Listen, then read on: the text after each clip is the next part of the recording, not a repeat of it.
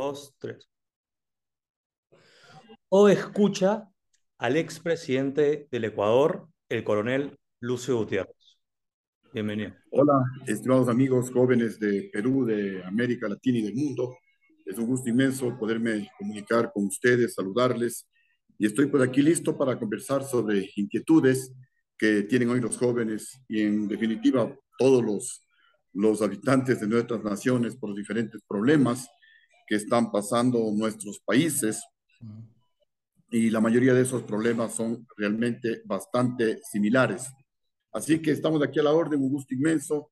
Les saludo desde Quito, capital de Ecuador. Acá una tarde lluviosa, el tránsito bastante pesado, bastante denso, un poco difícil movilizarse. Todos tratan de utilizar un vehículo por justamente efectos de la lluvia, pero en todo caso, pues estamos acá muy contentos y muchas gracias por esta oportunidad de poderles saludar. Bueno, acá en Perú estamos mal acostumbrados al pésimo tráfico, entonces lo entendemos. Y quisiera preguntarle, como usted dice, eh, nuestros países comparten problemáticas y una de esta es la quebrantación de la democracia. Y usted no sé si ha escuchado, está informado del golpe de Estado que recibió el Perú y quisiera saber su opinión sobre ello. Bueno, son eh, problemas que, como usted menciona, suceden en nuestros países, pero en todo caso, pues son de otras naciones las que soberanamente deben resolver sus problemas. En todo caso, creo que fue una, una, eh, un mal asesoramiento que le dieron al expresidente de Perú, Pedro Castillo, de intentar disolver el Congreso de la República y por eso, obviamente, pues el Congreso se le adelantó, el Congreso aprovechó de ese error constitucional, de ese error garrafal cometido por el presidente Castillo y lo destituyó. En todo caso, pues ojalá pronto retorne la paz, la calma y la institucionalidad a la hermana República Peruana. Y usted, o sea, tiene experiencia de, en este tema de golpe de Estado. Usted formó parte de la rebelión del 21 de enero. ¿Nos, podría contar un poco más de Sí, mire, eh, acá en el Ecuador, en el año 99, el presidente de la República de la época eh, decretó primero el salvataje bancario, así se conoce, fue la entrega de 4 mil millones de dólares a los bancos ecuatorianos, banqueros que financiaron la campaña del doctor Yamil Maguad en el año 1998 para que llegue a la presidencia. Y una vez que llegó a la presidencia, los banqueros presionaron al presidente de la República electo, al presidente Yamil Maguad, le pasaron la factura y el presidente, acorralado por las denuncias, por las presiones de los banqueros, les pagó 100 a 1 porque si los banqueros le dieron unos 40 millones de dólares para la campaña, el presidente les devolvió 100 veces más, 4 mil millones de dólares. Y ahí pues la gente reclamó, la gente protestó y lamentablemente los banqueros, insaciables como son en algunos casos, exigieron más y más dinero al presidente de la República. Con esos 4 mil millones de dólares, en lugar de guardarlos para devolverles a los a los depositantes, como se debía haber realizado, ese dinero se lo malgastaron, se dieron lo que se llamó acá préstamos vinculados, es decir, los banqueros se daban ellos mismos, se cogían ese dinero, invertían en empresas, generando una competencia desigual, porque cualquier otra persona para invertir en una empresa tenía que hacer un crédito y pagar intereses por ese crédito. Los banqueros se cogían dinero que no era de ellos, que era de los depositantes y eh, invertían en diferentes empresas que como no le ponían todo el entusiasmo, muchas de esas empresas quebraron. También los banqueros daban créditos a políticos de la época sin las garantías respectivas. Y entonces esos, eh, ese dinero se perdió, lo perdieron los banqueros, y cuando los depositantes del pueblo reclamaban el dinero, los banqueros pues ya no tenían el dinero para devolverles a los legítimos dueños. Entonces, el presidente de la República de ese entonces, en el año 1999, me parece que fue en el mes de febrero, decretó lo que se llamó el congelamiento bancario. Es decir, congeló alrededor de 4 mil millones de dólares de los depositantes en los bancos. La gente, los ecuatorianos, se quedaron con el dinero que tenían en el bolsillo. Imagínense los que nos están escuchando, si en este momento en sus países decretarían un congelamiento bancario. Ustedes se quedan con el dinero que tienen en el bolsillo y mañana necesitan dinero para comprar el pan, para comprar la leche, para la gasolina, para movilizarse. Muchas personas necesitaban el dinero para comprar una medicina. Varios trabajadores que en esas semanas, que en esos días se jubilaron, después de 30, 35, 40 años de servicio al sector público, depositaron su dinero en los bancos hasta ver qué pueden hacer con ese dinero a, para consultar con su familia. Otras personas vendieron su vehículo, su casa, vendieron su terreno y depositaron temporalmente en el banco para buscar una mejor opción. Y de pronto todos se quedaron sin dinero, eh, sin sueños, sin vehículos, sin negocio, sin oficinas, sin vivienda, sin medicinas. Una situación terrible. Miles de empresas quebraron en el Ecuador porque los dueños, los pequeños emprendedores, los pequeños empresarios, no tenían dinero para pagar a los trabajadores. Los trabajadores no podían recibir su sueldo. Eh, realmente fue una, el efecto de una bomba atómica lo que sucedió acá en el Ecuador. Eh, decenas de miles de ecuatorianos emigraron al exterior, a Estados Unidos, a Europa, tratando de buscar empleo, trabajo, el sustento para su familia.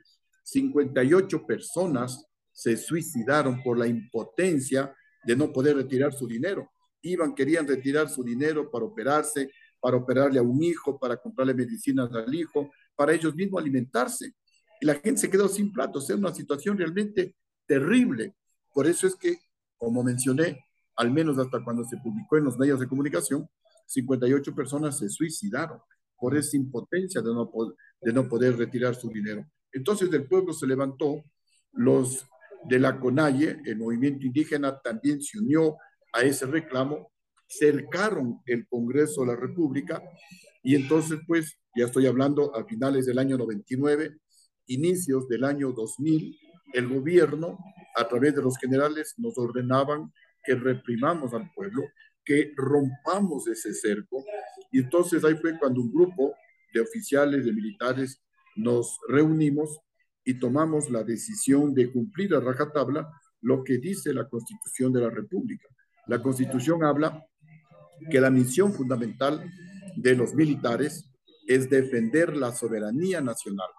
Y en el primer artículo de la Constitución consta que la soberanía radica en el pueblo.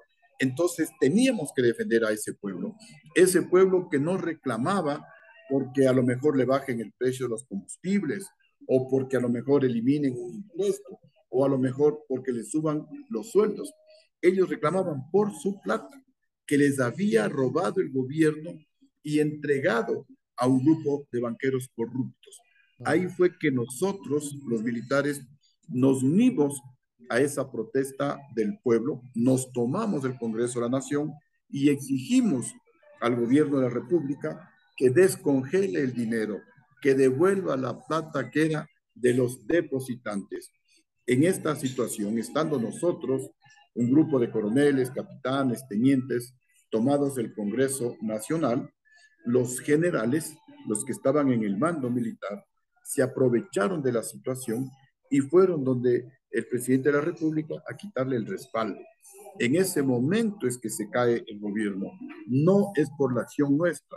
Eh, nuestra acción, que fue cívica, que fue patriótica, pudo haber desencadenado el escenario, pero si los generales no querían que haya un golpe de Estado, podían ellos haber cercado el Congreso de la República dos días sin luz, sin agua, sin comida, si hubiera acabado esa insubordinación y no había golpe de Estado. Pero ellos se aprovecharon de la situación, fueron al Palacio de Gobierno, le quitaron el respaldo al presidente de la República y en ese momento se cayó el presidente de la República. Luego, pues con el pueblo en esa vorágine, en esa eh, algarabía, nos dirigimos todos en dirección al Congreso, al, al Palacio de Gobierno. Y una vez en el Palacio de Gobierno, la Junta Cívica que se había formado en el Congreso, una Junta Cívica como su nombre lo indica, no tiene ningún valor legal, es una junta cívica que se la puede formar en este momento. Según un grupo de jóvenes, pueden unirse algunos militares y forman una junta cívica de defensa nacional. No tiene ningún valor legal, sí un valor cívico, sí un, sí un valor moral. Y esa junta cívica de salvación nacional que se formó entre eh, Lucio Gutiérrez, representante del ejército, el ex presidente de la Corte Suprema de Justicia y el, en ese momento el presidente del movimiento indígena, el presidente de la CONAIE, se quiso transformar en un triunvirato civil militar. Y ahí fue que yo me retiré porque les dije que mi actitud no había sido para tomarme el poder a la fuerza, sino que fue una actitud cívica, patriótica, en defensa de nuestro pueblo y en contra de un gobierno que le estaba robando el dinero a los ecuatorianos, pero en ningún caso ni para dar un golpe de Estado, peor, para tomarnos el poder a la fuerza. Entonces yo me retiré del Palacio de Gobierno y al otro día a las 5 de la mañana asaltaron mi domicilio. Yo intenté eh, salir en mi vehículo.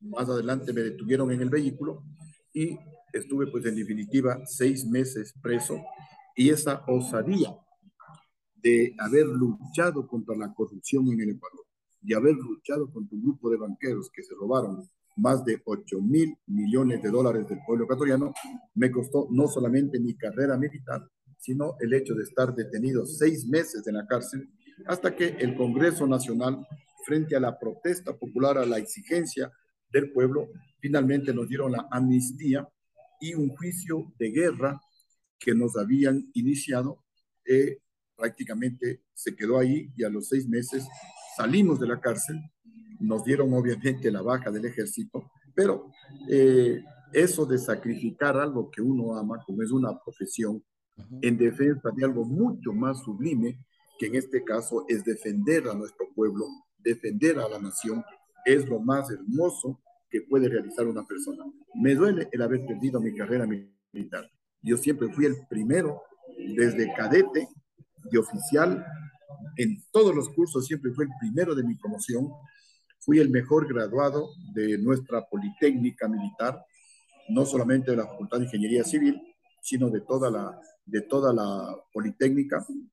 Y estaba a pocos meses de salir a una misión diplomática a los Estados Unidos, a Washington, porque yo era el primero de mi promoción, con todos los beneficios para la familia, beneficios académicos, beneficios sociales, beneficios económicos que eso representa.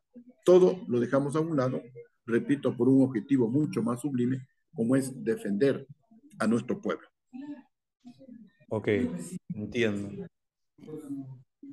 usted cuando estaba hablando recalcó mucho ah, el trabajo de los banqueros en la crisis y dijo banqueros desleales y lo noté como una mirada como que tratando de nombrar a un personaje que ahorita, digamos, es el más importante del Ecuador. ¿Usted piensa que uno de estos banqueros desleales es el presidente Lazo? Lamentablemente, el presidente Lazo ha defraudado al pueblo ecuatoriano. Muchos, en los que yo me incluyo, le apoyamos al presidente Lazo porque él se, cometió, él se comprometió básicamente a tres cosas. Primero, a descorreizar su gobierno, a sacar a los correístas que están infiltrados, que están anquilosados en el gobierno ecuatoriano. En segundo lugar, se comprometió a recuperar los miles de millones de dólares que se le acusa se robaron Correa y todos los funcionarios de ese gobierno. Y en tercer lugar se comprometió a extraditar a Correa y a toda la banda que ahora está pues paseándose por el mundo, eh, malgastando el dinero que se robaron del pueblo ecuatoriano. Pero una vez en el poder ha hecho todo lo contrario. Ah. Cada vez hay más correístas en el gobierno de Lazo, que son los que le cavan la, la, la tumba que son los que le generan los problemas, especialmente de corrupción. No ha recuperado un solo dólar de la plata robada, más bien permite que los correístas que han estado presos salgan sin devolver un solo centavo de la plata robada. Y esa es una culpa del presidente de la República, porque el presidente de la República, como primera misión, tiene cumplir y hacer cumplir la ley y la constitución. Y la sentencia tiene que ser cumplida.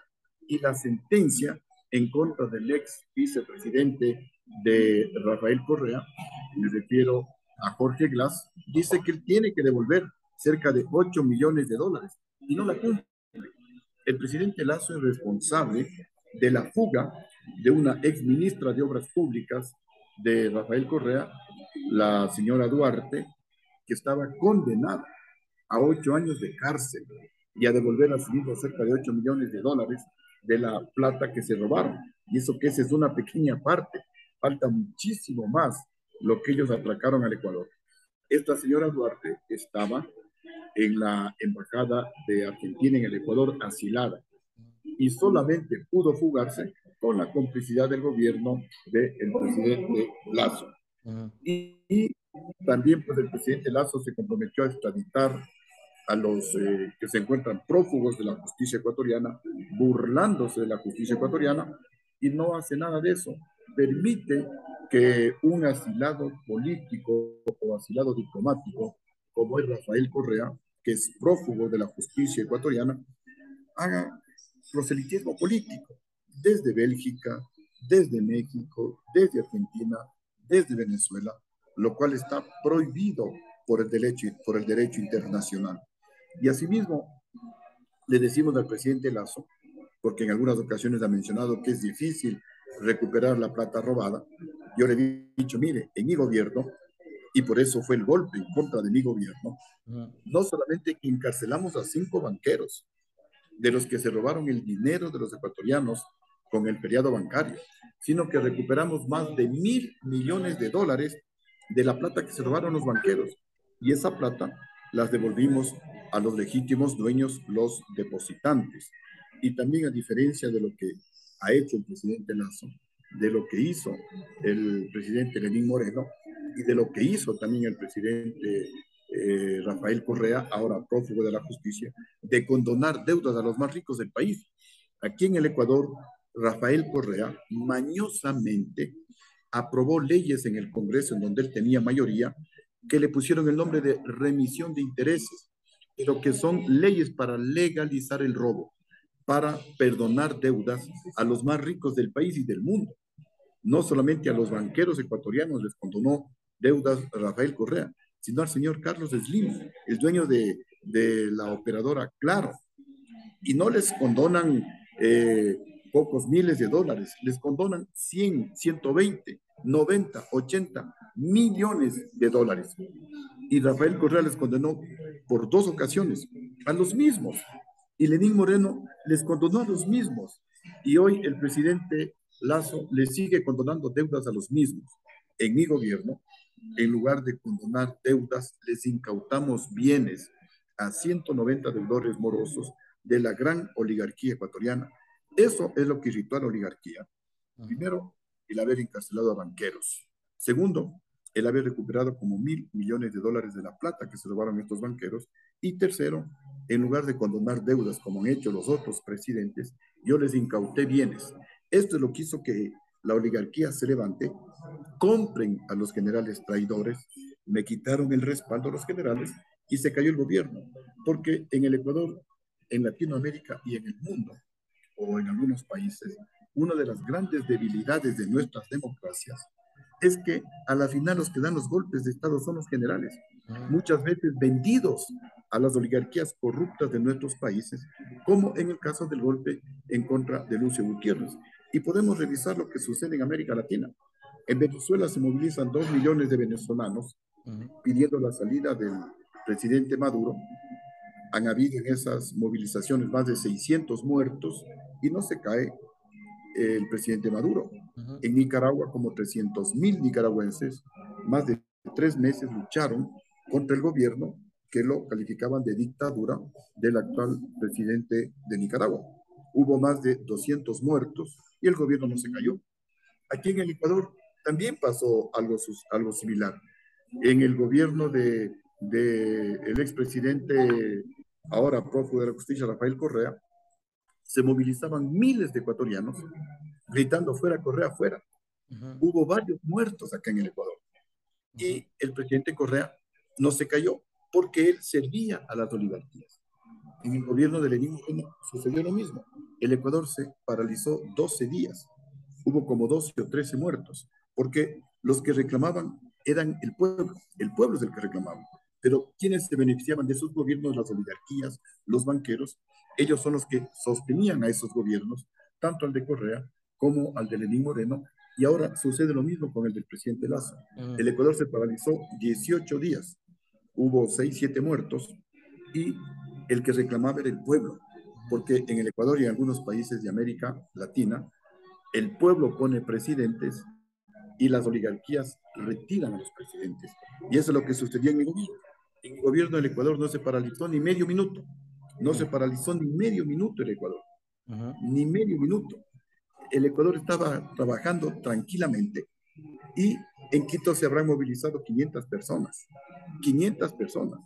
Pero como los generales son los que tienen las armas, tienen el poder, comprados por las oligarquías, comprados por estos banqueros, a quienes yo encarcelé, a quienes recuperé más de mil millones que se robaron, y a varios vinculados a ellos les incautamos bienes, son los que finalmente, al comprar a los generales, los generales me quitaron el respaldo, y repito, sin que el Ecuador se haya paralizado un solo minuto, siendo el gobierno que tiene las mejores cifras sociales y económicas de toda la historia del Ecuador el mayor crecimiento de la economía, la mayor reducción anual de la pobreza, la mayor inversión extranjera en el Ecuador, la mayor generación de empleo, la mayor producción diaria de petróleo en el gobierno de Lucio Gutiérrez. Y a ese gobierno, estos generales traidores lo tumbaron. Ok, usted habla de que se siente defraudado del gobierno de Lazo, pero haciendo un poco de autorreflexión, ¿eso no fue lo que le ocurrió a usted? usted no fue en una plataforma más pegada a la centroizquierda o inclusive la CONIADE, que es de una izquierda radical, y usted después aplicó, digamos, teorías económicas de derecha, y es por eso que pasa la rebelión de los forajidos. Eso es la historia que ha llegado aquí. Mire, esas son las mentiras que escribe la oligarquía. Y lamentablemente eso a veces leen los jóvenes y no saben la verdad. ¿Cuál es la verdad? Que el gobierno de Lucio Gutiérrez, y esto dicho por el INEC, que es el Instituto Nacional de Estadísticas y Censos, INEC, dicho por universidades que investigan como la Flaxo, y ellos hacen comparativos. Mientras en el gobierno de Lucio Gutiérrez se reducía la pobreza a más del 4% anual, con un precio del barril de petróleo en el presupuesto del Estado de apenas 18 dólares, comparando con Correa, que se decía que es de izquierda. Correa reducía la pobreza máximo al 0.6% anual, con un petróleo superior a 100 dólares. Coronel, y, sí. ¿usted, ¿usted no candidateó en una plataforma de izquierda? ¿No cómo? cuando usted fue electo presidente, ¿no candidateó a una plataforma de izquierda? Sí, y esa la desarrollamos. Porque, a ver, ¿quién es más de izquierda? El que solamente dice en los discursos que viva al pueblo y por debajo de la mesa hace negocios con los banqueros, con los más ricos del país, al condonarles deudas, al enriquecerles a los banqueros, o el que no lanza discursos extremistas de izquierda, pero, es el que más ha reducido la pobreza de toda la historia del Ecuador. Que no solamente lo digo yo. Mire, hay estudios publicados por la ONU desde México hasta Chile. Y en el, en el gobierno en el que más se redujo la desigualdad entre los más ricos y los más pobres es en el gobierno de Lucio Gutiérrez, 2000, 2003, 2006. Desde México, pasando por Colombia, Perú y Chile, Brasil, etcétera, el Ecuador ocupó el primer lugar. Y repito, en mi gobierno, según los organismos oficiales, se reducía la pobreza seis y hasta siete veces más por año que en el gobierno de Correa. En mi gobierno según el Banco Central del Ecuador, se generaban más de 250 mil empleos por año, la generación de empleo más alta de toda la historia del Ecuador. La economía crecía cerca del 9%. Igualmente, el crecimiento económico más alto de la historia del Ecuador, de los crecimientos económicos más altos de América. Esas son cifras. En mi gobierno, según estadísticas del INIC, Instituto Nacional de Estadísticas y Censos, cuatro veces y media más niños entraban a las escuelas que en el gobierno de Correa. Es decir, si con Correa entraban 100 mil niños a las escuelas, en mi gobierno entraban 450 mil niños. Entonces, a las personas, a los gobiernos, a las organizaciones, hay que juzgarles por sus resultados, no por juicios de valor, no por lo que dice la oligarquía, los banqueros, los medios de comunicación nacionales, sino por los resultados. Y a mí que me juzguen por los resultados. Y tan es cierto lo que le estoy diciendo, que de los últimos presidentes soy el único que estoy aquí, que camino por el Ecuador solo, sin guardaespaldas. Los otros están fuera del país, acusados y sentenciados a prisión por ladrones, por corruptos. Lucio Gutiérrez está aquí en el Ecuador. No conozco a detractor usted que lo critique en sus políticas económicas, porque como usted dice, la evidencia rescata que Ecuador crecía en 9%, que para Latinoamérica eso es una mina de oro.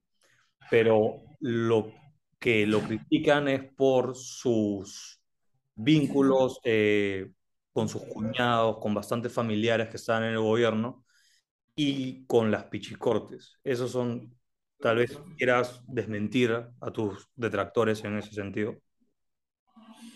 Mire, se inventaron muchas cosas en contra de Lucio Gutiérrez, pero ¿cuáles son las verdades? Que soy igualmente el único presidente, al menos en la historia del Ecuador y posiblemente en el mundo, que estando el gobierno golpista en el poder, yo renuncié a tres asilos políticos renuncié al asilo político en Brasil, renuncié a la gentileza que tuvieron en el Perú y también renuncié al asilo político en Colombia y voluntariamente, teniendo 94 denuncias en la Fiscalía General del Estado, vine al penal García Moreno a dar la cara. Vine a la cárcel y dije, a ver, aquí estoy. ¿De qué me acusan? ¿En dónde están los juicios? Y gané todos, porque me culpaban que yo le había traído a Bucaramanga. Me culpaban del tema de la pichicorte. Me culpaban que tenía pozos petroleros, que mi familia tenía condominios, que tenía casas por todo el Ecuador, que tenía haciendas, que tenía camaroneras.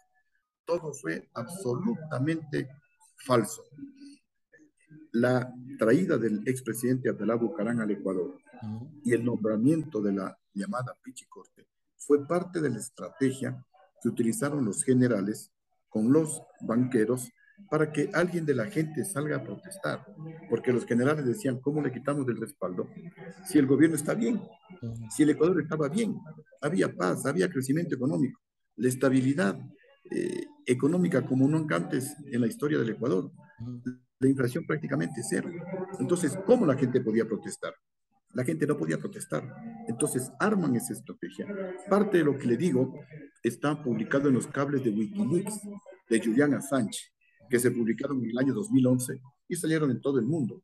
Ahí hay parte de lo que yo le estoy mencionando. El resto, pues, son evidencias. Yo estoy acá. Estuve así mismo seis meses injustamente preso y luego salí en libertad y camino por todo el país.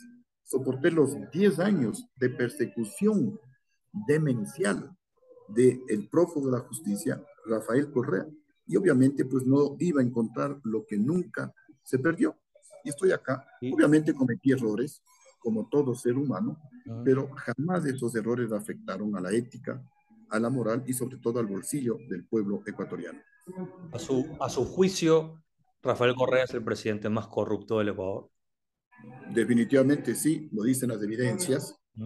Él puso, según lo que se menciona acá y según lo que sacan algunas estadísticas oficiales, como dos mil jueces creo que el 95, 96% de jueces y fiscales.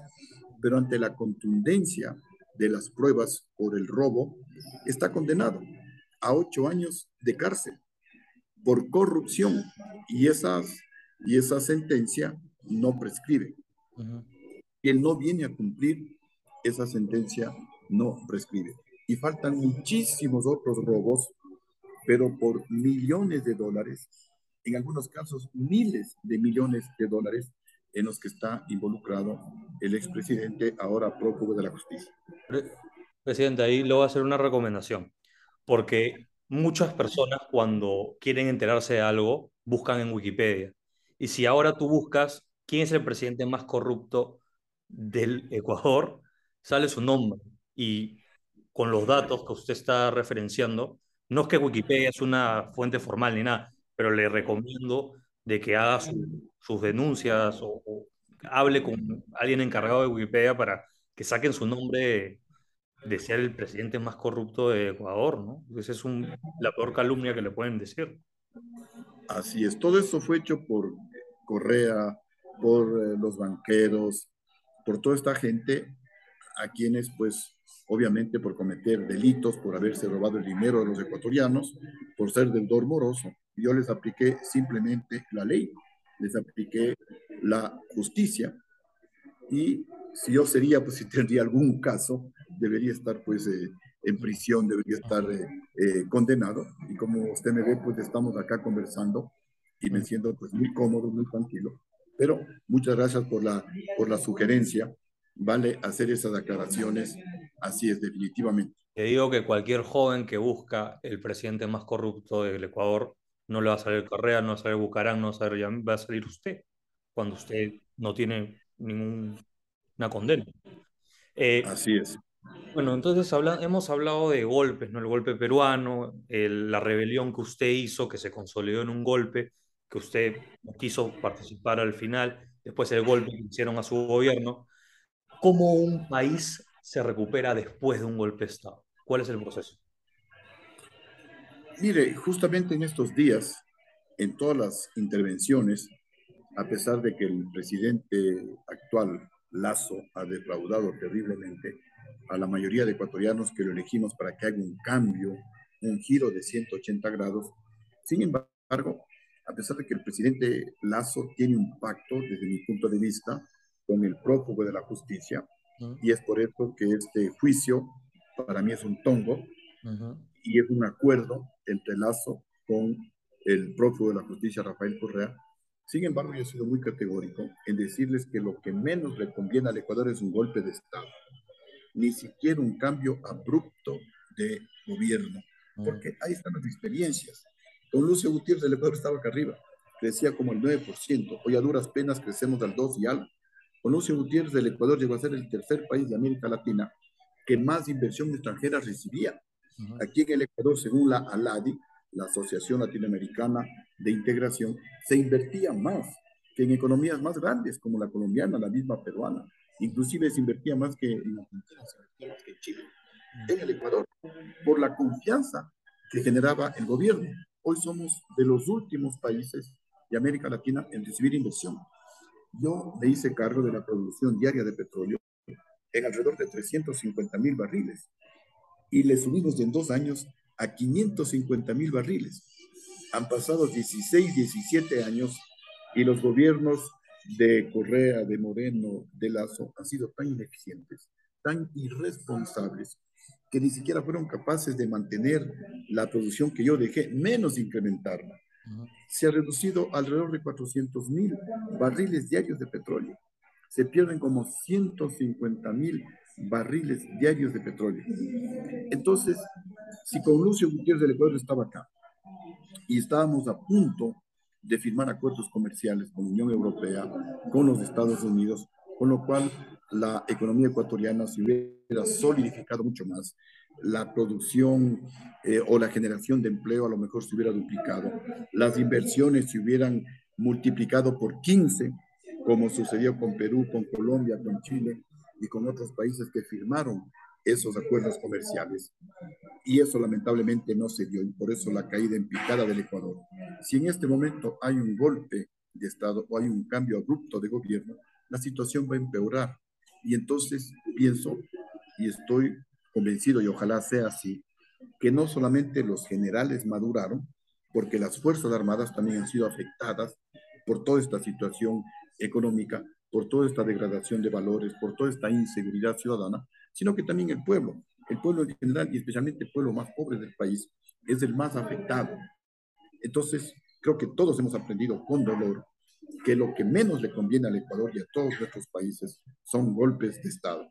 Ya se eligió un presidente, hay que dejarle terminar, porque el responsable de haberlo electo es el pueblo ecuatoriano. Por eso acá también le estamos diciendo a la gente, antes de votar, estudien los antecedentes de ese presidente, estudien cuáles son las propuestas de ese presidente, háganse preguntas. ¿Será que ese presidente va a generar confianza en los inversionistas nacionales y en los inversionistas extranjeros para que vengan a invertir en el Ecuador y generar empleo y los jóvenes tener la posibilidad de trabajo y los padres de familia tener la posibilidad de un emprendimiento, de un trabajo para mantener a su familia? Si la respuesta es sí, ok, votemos por ese candidato. Pero si la respuesta es no, busquemos otra alternativa.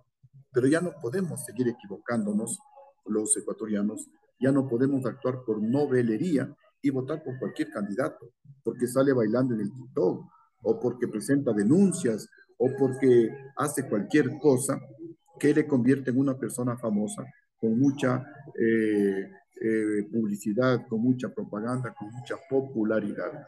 Ya no debe tomarse en cuenta únicamente la popularidad, sino cuál es la experiencia de ese candidato, cuáles son los antecedentes de ese candidato. ¿Será que ese candidato va a ser honrado?